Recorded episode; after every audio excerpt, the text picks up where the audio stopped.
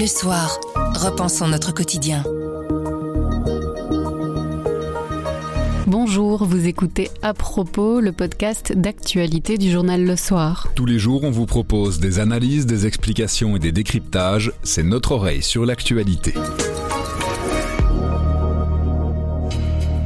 Les certificats PEB sont au cœur de l'attention depuis la crise des prix de l'énergie. On vous explique à quoi ils servent et comment ils sont calculés. Énergie toujours, le CPAS de Liège a décidé d'étendre le tarif social, mais la région wallonne ne veut pas d'une telle mesure vu le risque pour les finances publiques. Mais avant, cinq journalistes du soir ont rencontré des enquêteurs judiciaires pendant plusieurs mois pour comprendre le manque de moyens auxquels ils sont confrontés. Nous sommes le mardi 25 octobre, je m'appelle Pierre Fagnard. Je m'appelle Sandrine Puissant à propos, voici l'actualité comme vous l'entendez.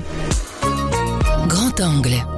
Cinq journalistes du soir ont multiplié les rencontres avec des inspecteurs de la police judiciaire fédérale pendant six mois. Ils décrivent un quotidien plombé par le manque de bras et par des moyens techniques dépassés. La police judiciaire fédérale alerte sur la situation depuis un an, mais quelles sont les conséquences de ce délabrement sur le terrain? C'est ce que se sont demandé nos journalistes Louis Collard, Xavier Counas, Arthur Sante, Joël Matriche et Frédéric Delpierre. Louis et Arthur sont passés dans notre studio pour nous raconter leur enquête. Bonjour Louis. Bonjour Sandrine. Bonjour Arthur. Bonjour Sandrine. Pourquoi avoir lancé cette enquête? Ça fait déjà euh, un an qu'il y a des alertes un peu euh, dans tous les coins du pays autour du manque de moyens de la chaîne pénale et de la police judiciaire, donc les policiers chargés de réaliser les enquêtes. Il y a eu un Conseil national de sécurité en décembre, il y a eu des réunions entre la magistrature, les policiers, entre avec les politiques, et puis il y a eu euh, cette interview de l'ancien président du Collège des procureurs généraux dans nos colonnes en février qui parlait de mafia qui prenait possession du pays. Et donc on a décidé, à 5, à la rédaction du soir, de comprendre ce que voulait dire ce manque de moyens qu'on nous décrivait, de le comprendre très concrètement en allant rencontrer justement ces enquêteurs, ces hommes et ces femmes chargés de réaliser les, enquêtes judiciaires dans notre pays, de les écouter, de les entendre pour voir ce que ça voulait dire ce manque de moyens, les conséquences pour euh, notre pays hein, au final. Alors vous avez enquêté pendant six mois. Comment vous vous y êtes pris? Oui, effectivement, on a travaillé sur un temps long euh, parce que notamment, en fait, il a quand même fallu un certain temps pour trouver euh, les sources et les interlocuteurs euh, qui, pour la plupart, ont témoigné anonymement parce que pour les policiers qui enquêtent sur ce genre de dossier, il y a un devoir de réserve qui s'impose.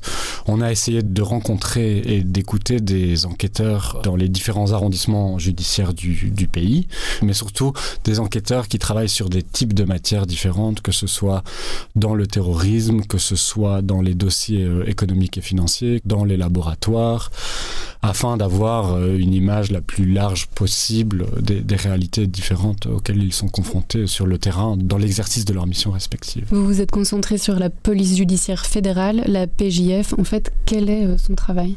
La police judiciaire fédérale, en fait, elle est au service des magistrats, que ce soit en réalisant des perquisitions, des auditions, en prélevant des pièces sa conviction et en menant des enquêtes qui vont permettre d'avancer euh, dans le travail euh, pénal. Comment ce manque de moyens dont vous parlez se traduit sur le terrain justement?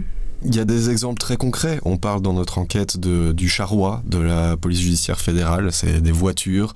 Vous avez un certain nombre de véhicules qui circulent avec des cartes rouges, donc euh, théoriquement qui ne devraient pas circuler, même s'il y a une dérogation. Ça pose des problèmes aussi euh, pour les filatures, parce que quand euh, enfin une commande de véhicule arrive, souvent c'est plusieurs voitures du même modèle qui arrivent dans la juridiction. Résultat, pour les filatures, très vite, les bandits poursuivis reconnaissent les voitures en question et ça a déjà posé des problèmes dans ce sens-là.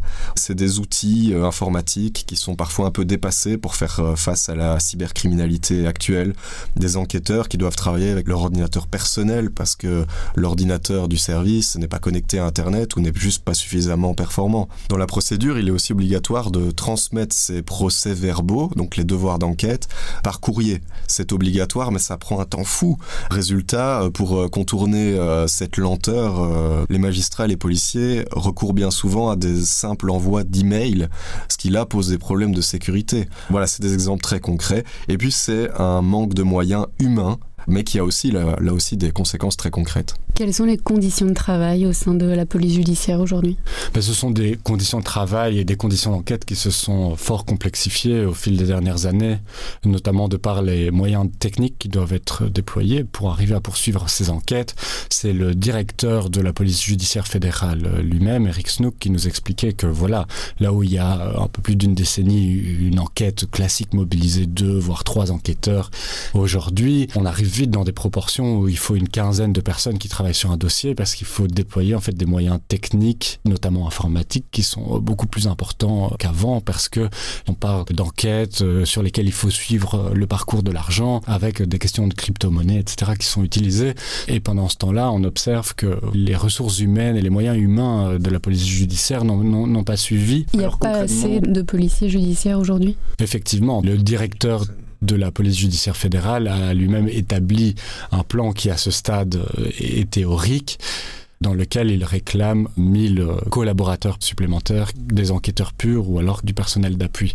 Alors sur la vie euh, euh, quotidienne et sur le travail de l'enquêteur classique, il y a une conséquence sur la charge de travail puisque les modes de travail impliquent généralement le fait de prester des heures supplémentaires, heures supplémentaires qui coûtent très cher à payer et donc pour lesquelles les enquêteurs sont plutôt encouragés à avoir recours à des récupérations en congé.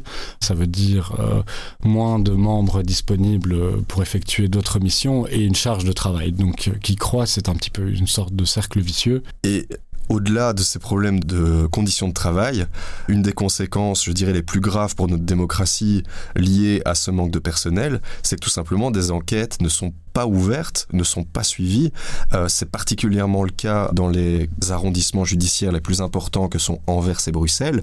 Ça fait déjà un an qu'il y a une fameuse commission de pondération qui est chargée, avec les magistrats et les policiers, de classer par ordre d'importance des enquêtes judiciaires qui sont souvent mises au bac tout simplement parce qu'il n'y a pas les effectifs en face pour mener ces enquêtes.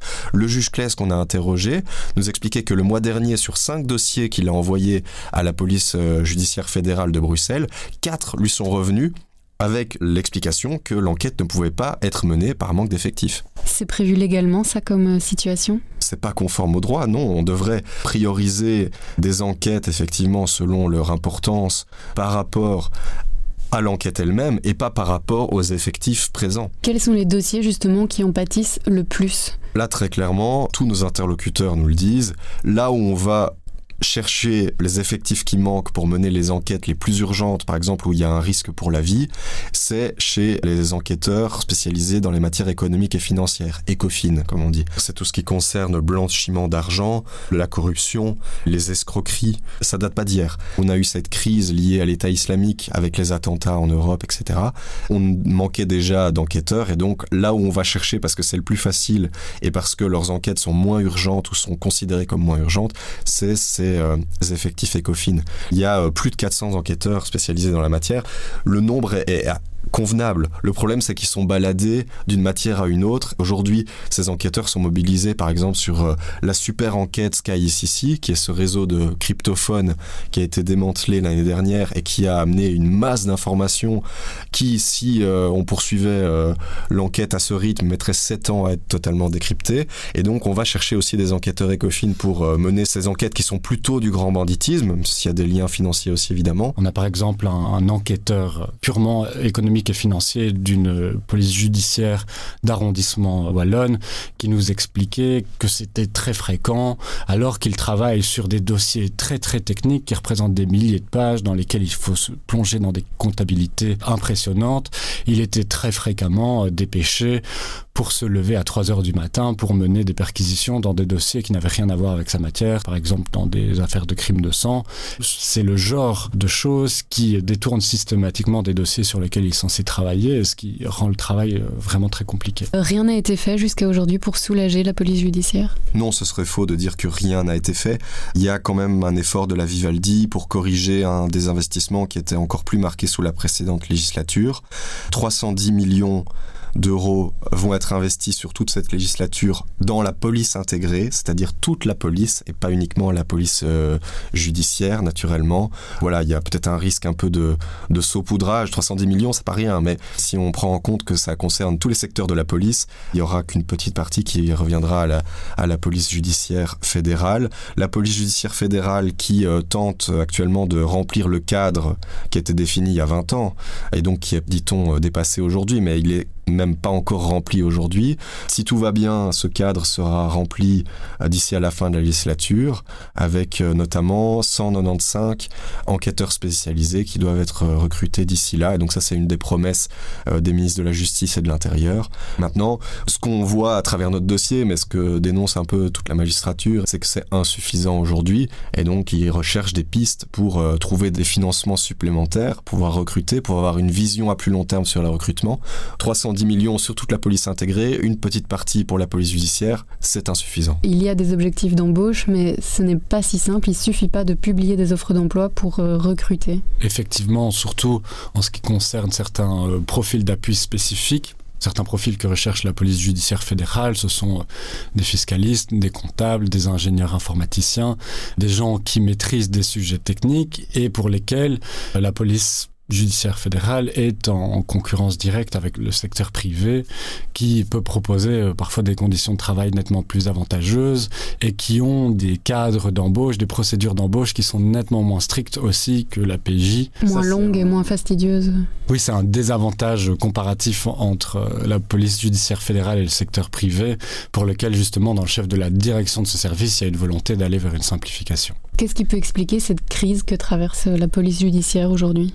Alors je pense qu'il y a une partie qui est explicable de par, euh, on va dire, la conjoncture criminelle. Il y a eu des efforts euh, très importants à mettre sous la législature précédente en matière de terrorisme, puisqu'il y a eu les attentats euh, qui ont fait en sorte qu'on a dû remobiliser des effectifs. Et maintenant, il y a une pression, la criminalité organisée en matière de trafic international de stupéfiants, qui vient aussi mettre à mal les capacités existantes.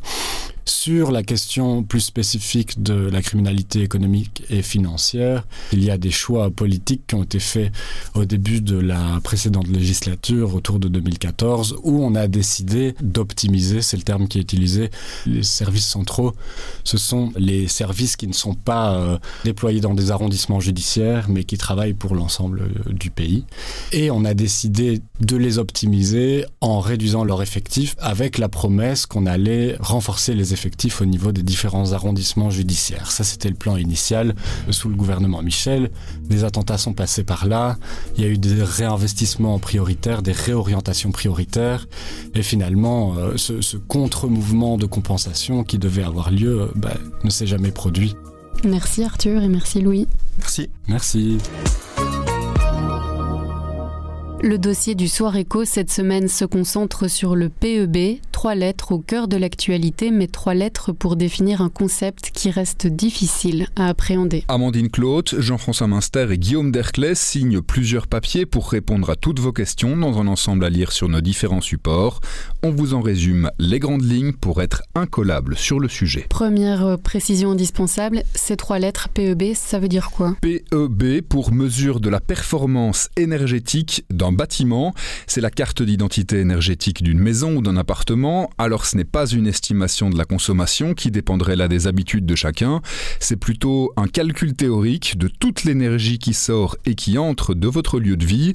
Ça ne sort pas de nulle part, mesurer la performance énergétique d'un bien, c'est une obligation européenne depuis 2002.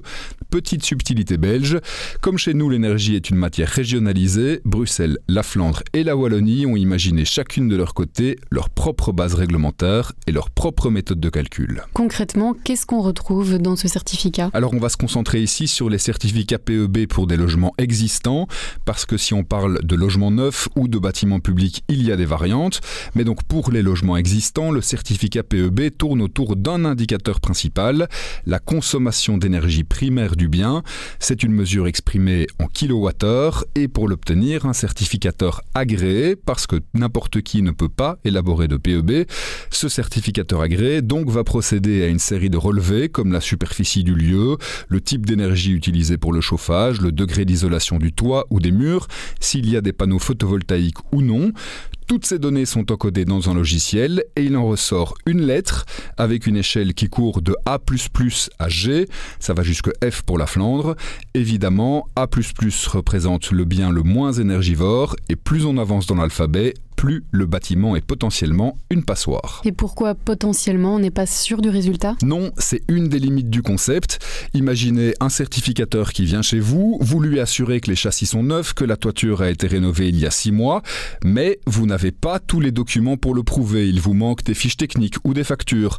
Dans ce cas-là, si les documents manquent, le certificateur va introduire dans son calcul des valeurs par défaut et au final, ces approximations vont évidemment avoir une influence négative sur le calcul calcul final. On peut expliquer ça par un choix économique. Quand le concept a été créé, on voulait que ça aille vite et que ça ne coûte pas trop cher. On a donc décidé de sanctionner ceux qui manquaient de justificatifs pour pousser les propriétaires à avoir toute la documentation nécessaire. Alors le concept, il existe depuis longtemps en fait. Pourquoi est-ce qu'on en parle tellement ces jours-ci? À cause de la crise des prix de l'énergie, évidemment. Même s'il est obligatoire pour toute vente ou pour toute location, le PEB s'était souvent considéré comme un simple bout de papier, une formalité administrative. Désormais, il est lié aux mesures de soutien pour lutter contre la hausse des prix. Bruxelles et la Wallonie ont mis en place un plafond lié au certificat pour indexer les loyers. L'indexation restera autorisée pour les logements présentant les meilleures performances. Elle sera interdite pour les logements qui n'ont pas de PEB. Entre les deux, pour des PEB moins performants, l'indexation sera limitée en fonction du certificat présenté. Le dossier complet est évidemment à lire dans Soiréco. Et ce week-end, le CPS de Liège a annoncé élargir les conditions d'accès au tarif social pour aider les ménages à payer leurs factures cet hiver. Un isolé, une famille monoparentale dont la facture d'énergie représente 10% du salaire net pourra y avoir accès.